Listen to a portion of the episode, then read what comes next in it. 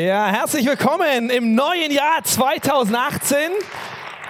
Egal, ob du hier live dabei bist oder in unserer Baby Lounge, die uns jetzt besser hören können. Von daher dreht euch mal um zur Kamera da oben, winkt ihn mal. Die Baby Lounge freut sich. Und äh, auch herzlich willkommen, wenn du am Podcast dabei bist. Ich wünsche, auch wenn ich es persönlich nicht kann, ein gesegnetes neues Jahr und ich bin wirklich begeistert, weil ich glaube, Gott will dir dieses Jahr begegnen und hat spannende Sachen für dich bereit. Von daher, schön, dass du da bist. Und ähm, ich hoffe, du hattest ein paar schöne Tage. Ich hatte ein paar entspannte Tage mit meiner Familie, habe mich bekochen lassen von meinen Eltern, Schwiegereltern, Freunden. Das ist immer gut. Ich koche sonst auch nicht, aber ist trotzdem nochmal schön, sich von anderen bekochen zu lassen, weil dann weiß man wieder, wie gut die eigene Frau kocht. Dann kann man es umso mehr schätzen. Von daher, wir hatten eine gute Zeit. Ich hoffe, du auch. Und äh, Christoph hat es gerade schon gesagt, neue Serie, You Make Me Brave. Und als Pastoren überlegt man ja immer, wie startet man in das neue Jahr? Was ist das Thema in der Kirche? Wo möchte Gott uns hinführen? Und äh, wir haben gedacht, You Make Me Brave. Geile Serie, du machst mich brav. Wunderbar, habe ich gleich meiner Tochter gesagt, musste gut zuhören, du machst mich brav, darum geht's. Und äh, haben gesagt, die Serie machen und dann habe ich festgestellt, Christoph hat gesagt, das heißt aber, du machst mich mutig. Dann habe ich gedacht, Mensch, jetzt, äh, jetzt habe ich ein Problem, muss ich halt über was anderes reden. Nein, Spaß. Natürlich, You Make Me Brave. Es geht darum, mutig und kühn zu leben und nicht zurückhaltend und mit Furcht und eingeschränkt durch Angst. Und wenn du rechtzeitig genug in dieser Celebration Hall warst, dann hast du vielleicht folgendes Slide gesehen. Und das ist nämlich das, was unser Traum als Kirche ist, unsere Vision. Als Kirche ist es unsere Leidenschaft, dass Menschen Jesus Christus ähnlicher werden furchtlos leben und ihr Umfeld positiv verändern. Jesus Christus ähnlicher werden, furchtlos leben und dein Umfeld positiv verändern. Und weißt du was? Das kannst du nur, wenn du mutig lebst. Das wirst du niemals leben, wenn du eingeschränkt von Angst bist oder dich zurückziehst in Situationen, wo du denkst, naja, hm, ja, ist, da riskiere ich vielleicht was. Und deswegen, wenn wir das umsetzen wollen, dann müssen wir, jeder für sich einzeln und wir gemeinsam als Kirche, mutig leben. Und du kannst ja mal eine kleine Umfrage mit dir selbst machen. Jetzt keine Angst, äh, ich frage dich jetzt nicht, dass du irgendwie ein Handzeichen geben sollst, du musst jetzt auch nichts antworten, aber kannst einfach mal für dich beantworten. Hattest du letztes Jahr mindestens eine Situation, wo du dich vielleicht ein bisschen zurückgezogen hast und gesagt hast, ah, ah, das traue ich mich nicht. Wo du etwas nicht getan hast, wo du dachtest, eigentlich wäre es gut und richtig, es zu tun. Weil du Angst hattest vor den Konsequenzen. Was bedeutet das für mein Leben? Was bedeutet das für mich? Was denken die anderen drüber? Denk mal kurz nach. Und ich würde behaupten, die allermeisten, wenn nicht alle von uns, kommen auf mindestens eine Situation, wenn nicht auch viel mehr. Und jetzt kannst du dir überlegen, wie hätte dein Leben besser vorangehen können, wenn du den Mut gehabt hättest, in der Situation es trotzdem zu tun. Und ich wünsche mir, dass wir, wenn wir nächstes Jahr hier sind und wieder ins neue Jahr 2019 starten, zurückschauen können und sagen, hey, dieses Jahr 2018 habe ich in anderen in Situationen mutiger gehandelt als im Jahr 2017. Und ich muss nicht überlegen, was wäre wenn gewesen, sondern ich kann sagen, das ist passiert, weil ich mutig war. Und darum soll es gehen in dieser neuen Serie, mutig zu legen, leben, nicht aus Angst vor den Folgen, nicht zurückzuhalten. Und da gibt es in der Bibel ganz viele geniale Geschichten, wo Menschen, ganz normale Menschen wie du und ich, die haben zwar, die sind zwar schon tot, aber die haben ein ganz normales Leben geführt wie du und ich. Das war nicht die Überflieger, das war nicht Superman, das war nicht Wonder Woman. Das waren einfach ganz normale Otto-Normalverbraucher wie du und ich. Die einfach gesagt haben, ich lebe mutig mit diesem Gott, der an meiner Seite steht. Und die Geschichten sind aufgeschrieben für uns zur Ermutigung. Und in den nächsten Wochen wollen wir uns immer wieder einzelne Personen anschauen und schauen, wo waren Situationen, wo diese, diese Leute mutig handeln mussten. Was können wir für uns daraus lernen und dann selbst ein Leben zu führen, was extrem mutig ist. Und weißt du, Gott, wenn du die Bibel liest, entdeckst du immer wieder, wie Gott uns ermutigt, furchtlos zu sein.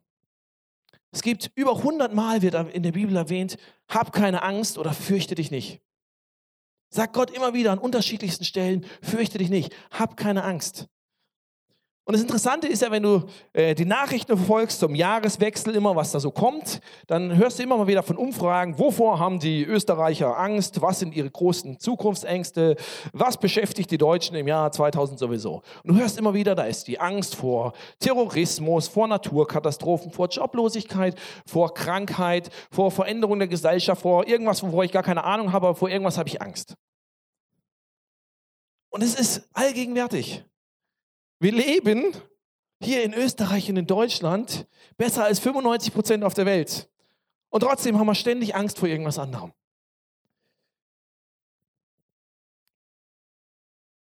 Aber Gott kennt all diese Ängste und er weiß auch, dass sie real sind. Und trotzdem sagt er uns, das ist einer der Lieblingsverse in der Bibel, steht in Jeremia 29, ich, der Herr, habe Frieden für euch im Sinn und will euch aus dem Leid befreien. Ich gebe euch wieder Zukunft und Hoffnung mein Wort gilt. Weißt du, das ist meine absolute Grundüberzeugung, die über diesem Jahr, aber auch eigentlich über jedem Jahr steht, dass Gott Gutes für dich im Sinn hat. Dass du nicht mit Furcht, nicht mit Angst, mit, mit Sorge irgendwo reingehen musst, sondern dass Gott sagt, hey, meine Pläne für dich, die sind gut. Ich will dich nicht bestrafen, ich will dich nicht klein halten, ich will dich nicht niedermachen, sondern ich habe ein Leben im Sinn für dich, was gelingt und was einen guten, guten Weg geht. Du brauchst keine Angst haben. Und es gilt auch für dein 2018. Und deswegen möchte ich dich ermutigen, mit Mut in dieses Jahr zu starten. Und mutig sein, das heißt nicht, dass du, äh, dass du nie irgendwo Angst verspürst, sondern mutig sein kann auch sein, Vielleicht nehme ich eine Angst in mir wahr, aber ich entscheide mich, mich davon nicht eingrenzen zu lassen, sondern trotzdem zu leben, wie ich glaube, dass es richtig ist. Mut fängt nicht damit an, dass du sagst, alles ist mir egal, nichts anderes interessiert mich, sondern mutig sein heißt manchmal erstmal die Angst wahrnehmen zu sagen, und trotzdem werde ich. Damit fängt Mut an. Ich habe gesagt, wir wollen uns verschiedene Leute in der Bibel anschauen, die das gelebt haben und die das leben. Und ich habe dir zum Start heute eine der bekanntesten Personen mitgebracht. Und wenn du heute hier sitzt und warst noch nie in der Kirche, dann würde ich trotzdem schätzen, dass du vielleicht von dieser Person schon gehört hast. Wenn du sagst, an diesen Gott glaube ich nicht, ich kenne mich in der Bibel gar nicht aus, die Christen sind mir eh suspekt, ist vollkommen okay, es ist geil, dass du da bist. Und trotzdem glaube ich fast, von den Personen, um, um die es heute geht, hast du schon gehört. Und diese Geschichte hast du zumindest vom Titel mit einer hohen Wahrscheinlichkeit auch schon gehört. Und zwar geht es unter anderem um diese Person. Kommt ihr vielleicht bekannt vor? Vielleicht auch nicht. Auf jeden Fall, du kannst schon ahnen, wenn ich da so einen grimmig reinschauenden äh, Muskelberg auf drei Meter Höhe hinsetze, dann geht es um David und Goliath. Und wie gesagt, die meisten von euch haben diese Geschichte schon gehört. Und das sind ungefähr drei Meter auf der Leinwand, vielleicht ein bisschen drüber. Das heißt, du hast eine ungefähre Größenvorstellung von diesem Goliath. Und wenn du die Geschichte noch nicht kennst, ich gebe dir eine Kurzvorstellung. On my right, nee, on my left, nee, on your right, we have Goliath.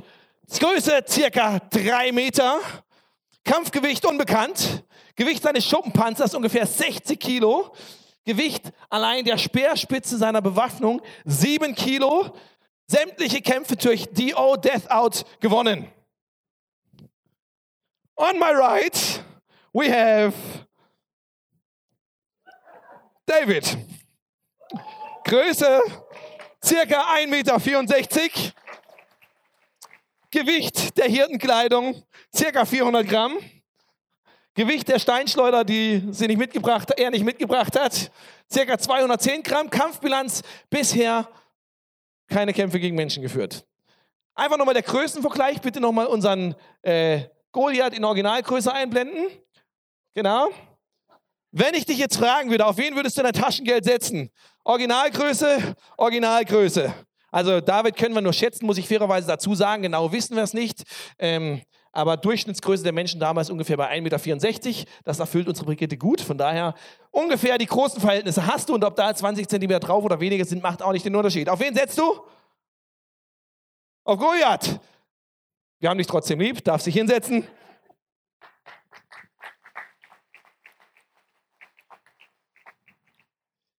Und vielleicht gehörst du jetzt zu dieser Gattung Mensch, die ich mag. Nämlich die Leute sagen, das ist ja schön und gut, was du mir davon erzählst, lieber Herr Pastor, aber irgendwie kommt mir das ein bisschen unwahrscheinlich vor. Ein drei Meter Typen, so ein Muskelberg an der Leinwand, der ist wahrscheinlich eh Photoshop, ist er nicht, aber trotzdem drei Meter, das ist doch unglaubwürdig. Jetzt mal ganz im Ernst, wer soll denn das glauben? Finde ich gut, weil ich mag es, wenn Leute Sachen hinterfragen und ich mag es, wenn du auch deinen Verstand äh, einsetzt. Den hat dir Gott nämlich geschenkt, dafür, dass du ihn benutzt. Und im ersten Moment mag dir so eine Geschichte vielleicht ein bisschen unglaubwürdig vorkommen. Denn wir wissen ja am Ende, ne, wenn du es noch nicht weißt, sage ich es jetzt, der Kleine hat gewonnen. Ich habe dir was mitgebracht, hab ich, äh, ich habe mal geschaut, was sind wissenschaftlich nachgewiesen die größten Menschen, von denen wir wissen. Goliath, das ist eine Überlieferung. Wir wissen, er war zwei bis drei Meter, je nach, Unterschied, und, na, je nach Überlieferung wird es ein bisschen unterschiedlich angegeben, aber bis zu drei Meter war er ungefähr groß. Was wissen wir wissenschaftlich, was die größten Menschen sind? Und zwar ist das Robert, das musst du mir helfen, genau, Robert the Giant Wadlow. Der hat gelebt 1918 bis 1924, 2,72 Meter groß. 199 Kilo, das ist gar nicht so viel, ne? Körperfettanteil wahrscheinlich gar nicht so hoch, auf 2,72 Meter. Schuhgröße 77,5. Wenn der Räder dran schraubt, kann der damit, braucht er keinen Einkaufswagen mehr. Das ist unglaublich, oder? Und weißt du, was der Hammer ist? Der Junge ist mit 22 gestorben und hat bis zu diesem Zeitpunkt unaufhaltsam weitergewachsen. Das heißt, hätte er noch ein paar Jahre mehr gehabt, der hätte seine drei Meter erreicht. Und weißt du was? Selbst in den letzten 100 Jahren wissen wir wissenschaftlich zweifellos belegt von mindestens sieben Menschen, die über 2,50 Meter groß waren. Von daher frage ich dich, hältst du es wirklich so für so unwahrscheinlich, dass wenn in den letzten 100 Jahren schon sieben Menschen über 2,50 Meter waren, vielleicht sogar mehr, wir wissen nur nicht von ihnen, dass in den 3000 Jahren davor keiner mal die 3-Meter-Marke geknackt hat? Ich finde das absolut logisch. Und von daher habe ich auch keinen Zweifel zu sagen, hey, diese Geschichte mit unserem 3-Meter-Goliath und dem 1,64 Meter David, warum soll ich daran zweifeln?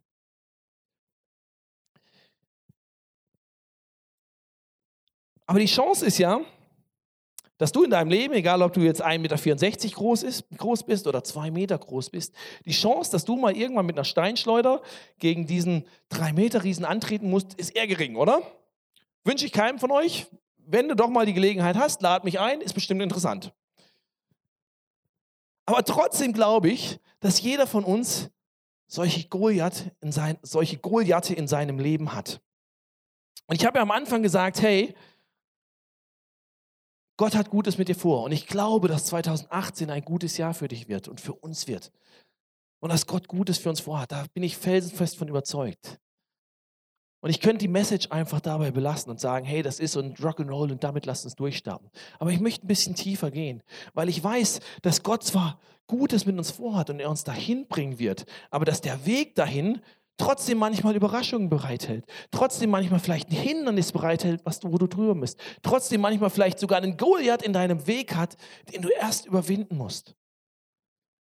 Und der Goliath in deinem Leben ist vielleicht kein Drei-Meter-Riese mit Muskeln. Aber vielleicht ist der Goliath in deinem Leben, ist vielleicht deine Finanzsituation, gegen die du dich anstemmst und das Gefühl hast, die erdrückt mich gleich. Meine Schuld, ich weiß gar nicht, wie ich damit umgehen soll. Ich weiß gar nicht, wie ich überhaupt klarkommen soll. Vielleicht ist das der Goliath in deinem Leben.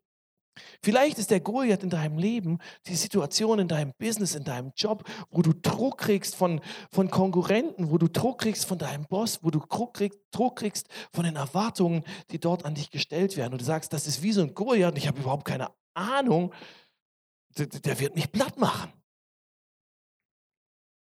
Vielleicht fühlst du dich auf wie so eine ganz kleine Nummer. Total wunderwertig. Und sagst, der Goliath in meinem Leben, das ist so ein, so ein riesiger schwarzer Hund, so eine Depression, die sich einfach auf mich drauflegt, wo ich überhaupt keine Ahnung habe, wie ich dagegen ankommen soll. Die mir sämtliche Energie raubt. Vielleicht eine gesundheitliche Situation, wo du denkst, boah, boah keine Ahnung.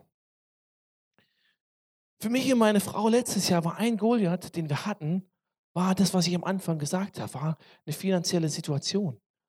Weil für uns fing letztes Jahr an die Rückzahlung von unseren BAföG-Schulden. Das sind in Deutschland die Studienschulden.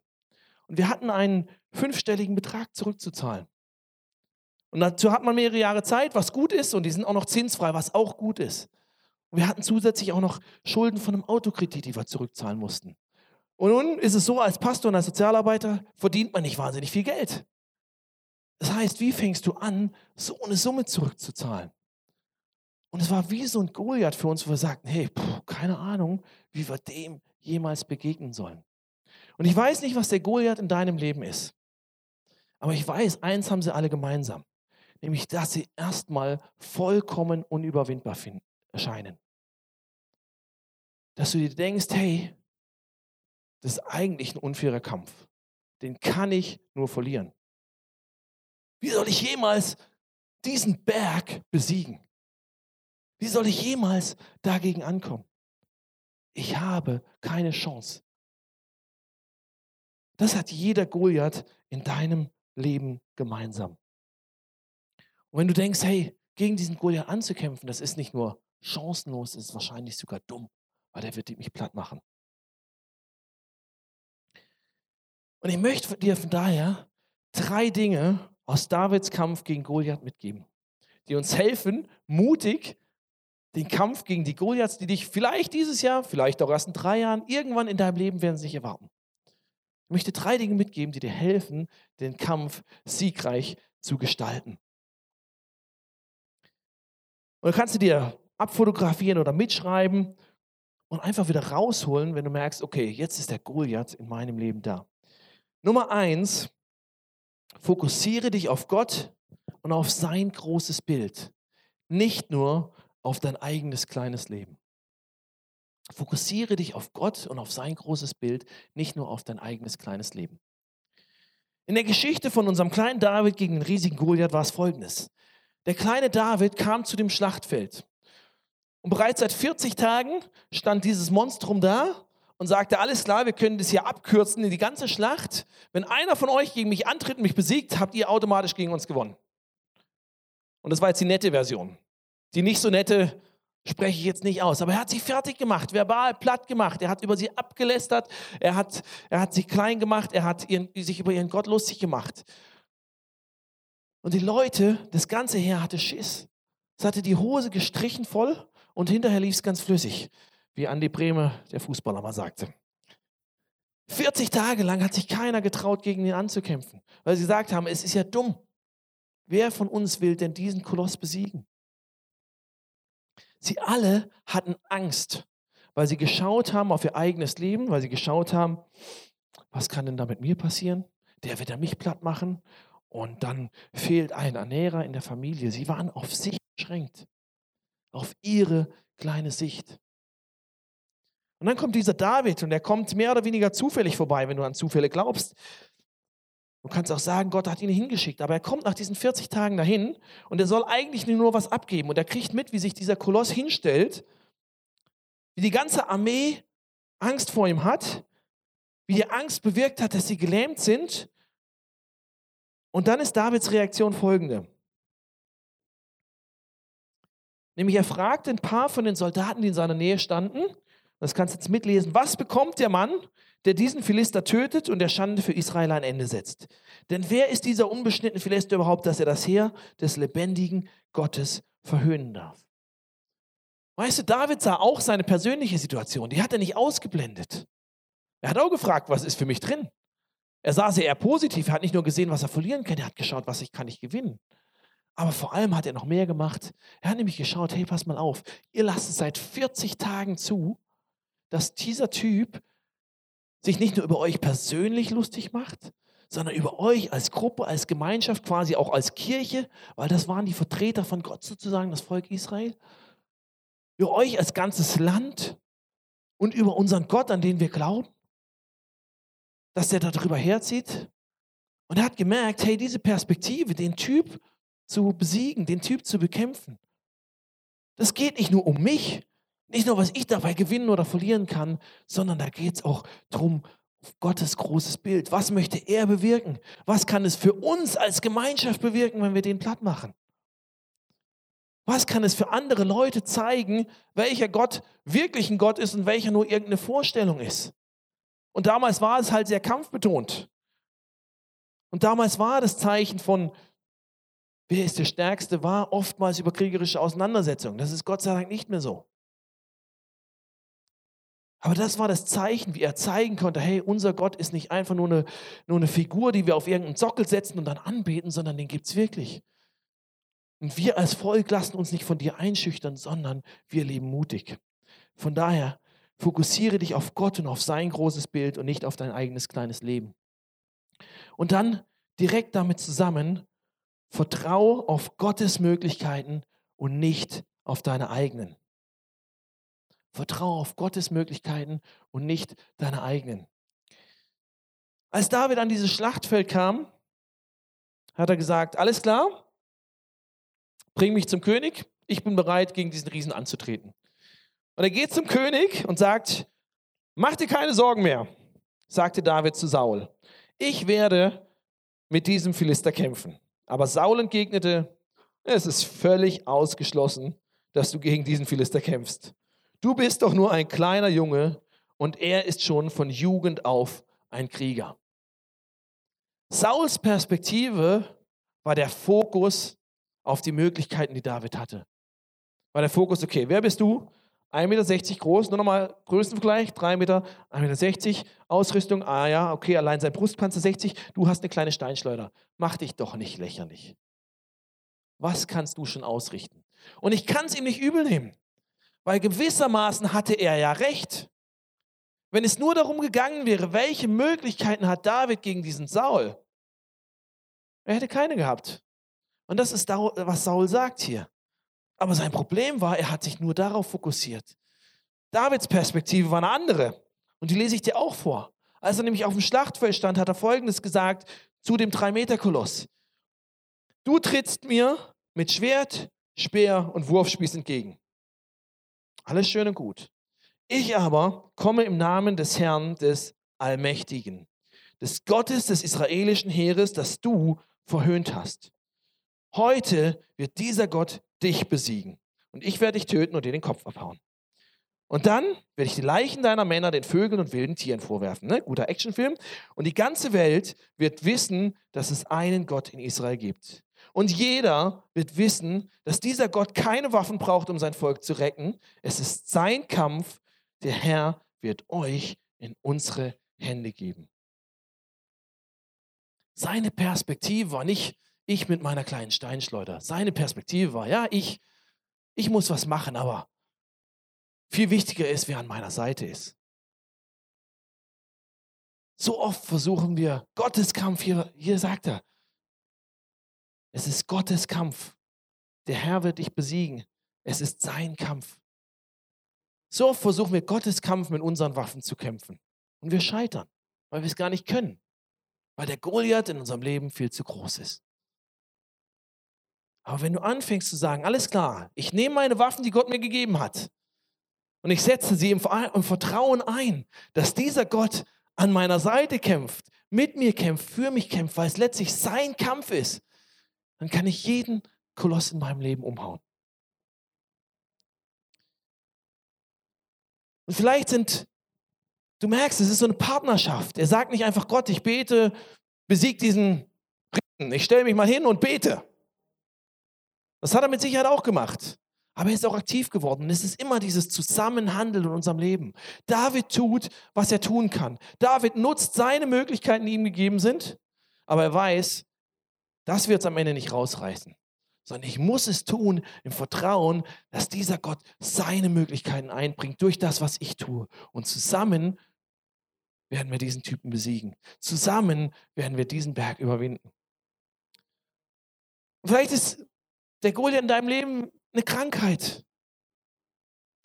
Weißt du, dann tu, was du tun kannst. Dann geh zum Arzt, nutz das, was Gott uns als Möglichkeiten schenkt. Dann ernähre dich gesund, dann, dann leb gesund, tu, was du tun kannst. Aber tu es im Vertrauen darauf, dass Gott es ist, der es letztlich bewirkt.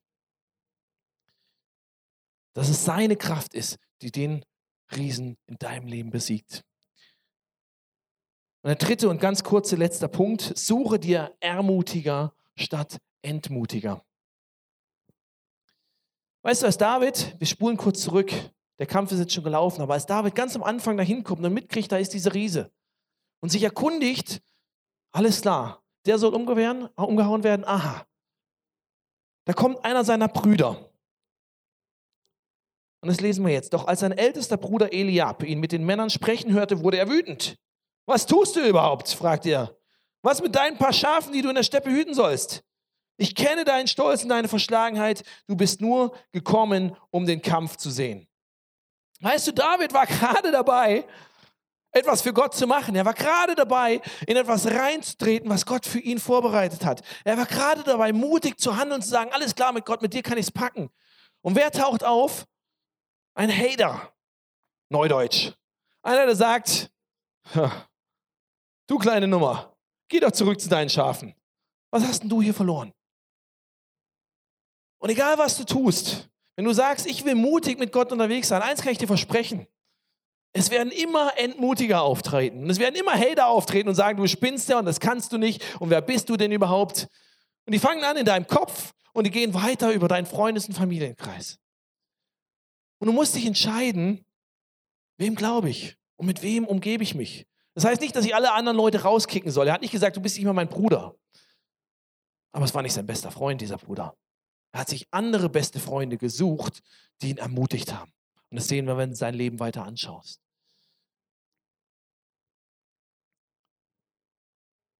Weißt du, ein guter Freund, der wird dich ermutigen, der wird sagen, alles klar, da ist dieser Riese, den sehe ich auch. Aber weißt du was? Ich push dich voran, ich feuer dich an, ich korrigiere dich, wenn du mal einen Fehler machst. Und ich glaube mit dir dran, dass du den gemeinsam mit Gott besiegen kannst, diesen Riesen in deinem Leben. Ich habe dir am Anfang gesagt, letztes Jahr war für uns ein so ein Riese dieser, dieser Schuldenberg, wo wir sagten, hey, eigentlich das nimmt uns gefangen, das schränkt uns ein in dem, was wir tun. Und ich muss ehrlich sagen, meine Möglichkeiten, mein Blick war tatsächlich eher meine Möglichkeiten. Ich habe gesagt, alles klar, wir können jeden Monat so und so viel Geld zurücklegen. Und es war gut. Es war unsere Aufgabe, das zu tun, was wir können. Aber meine Frau hatte zum Glück einen größeren, einen größeren Blickwinkel und hat gesagt, alles klar, ich werde jetzt das ganze Jahr dafür beten, dass wir Ende des Jahres diesen fünfstelligen Betrag weg sind. Vollkommen unrealistisch. Niemals im Rahmen unserer Möglichkeiten. Aber weißt du was? Durch unterschiedliche Dinge hat Gott diesen Riesen in unserem Leben umgehauen. Es kam, fing damit an, dass Leute aus dem Freundeskreis gesagt haben, alles klar, einen Teil der Schulden übernehme ich für dich. Es ging damit weiter, dass wir treu das getan haben, was wir tun konnten. Paar Tage vor Jahresende haben wir plötzlich eine Riesenüberweisung auf unserem Konto von Leuten, nicht hier aus Salzburg, nicht aus dieser Kirche, einfach aus unserem alten Freundeskreis. Auch nicht Leute, die riesig Geld haben. Leute, die wirklich eher ein sehr beschränktes Budget haben, wo ich noch nie mal gedacht hätte, dass sie so viel Geld haben. Wir haben gesagt, wir haben es einfach aufs Herz bekommen, euch das zu überweisen, damit ihr eure Schulden abbezahlen könnt. Hat uns umgehauen. Waren nicht unsere Möglichkeiten, waren Gottes Möglichkeiten. Und trotzdem waren am Ende noch ungefähr 4000 Euro offen. Dann haben wir angerufen beim Amt, haben gesagt, alles klar, wir, wie sähe es denn aus, mal durchgedacht, wenn wir auf einen Schlag alles abbezahlen würden? Wie viel könntet ihr uns entgegenkommen und erlassen? Weißt du was? Es war fast genau die Summe, die uns erlassen wurde, die dann noch offen war. Und von daher, der Riese, der ist umgehauen. Nicht, weil wir toll sind, aber weil Gott ein Gott ist, für den kein Riese zu groß ist. Und er hat diesen Goliath in unserem Leben hat er gekippt, weil er ein Gott ist, der Wunder tut. Von daher möchte ich ermutigen, dieser Gott hat dieses Jahr was Gutes für dich vor, was Gutes für dich bereit. Er hat gute Pläne für dein Leben. Und wenn dir früher und später auf dem Weg mal so ein Drei-Meter-Riese begegnet, dann denk dran, alles klar. Nicht meine Möglichkeiten, Gottes Möglichkeiten. Es ist sein Kampf. Ich tue, was ich kann, aber Gott muss tun. Zweitens, ich sehe die größere Perspektive davon. Es geht nicht nur um mich, es geht nicht nur um diese Situation, ich kreise nicht nur um das, was mich da beschäftigt, sondern ich sehe, wie viel mehr ist drin. Wie viel mehr kann Gott sich dadurch zeigen? Um wie viel mehr geht es nicht nur um mein Leben, sondern um diese Kirche, um meine Arbeit, um meine Familie, um die größere Perspektive, was Gott dadurch tun möchte. Und das Dritte, ich umgebe mich mit Leuten, die mich ermutigen statt entmutigen.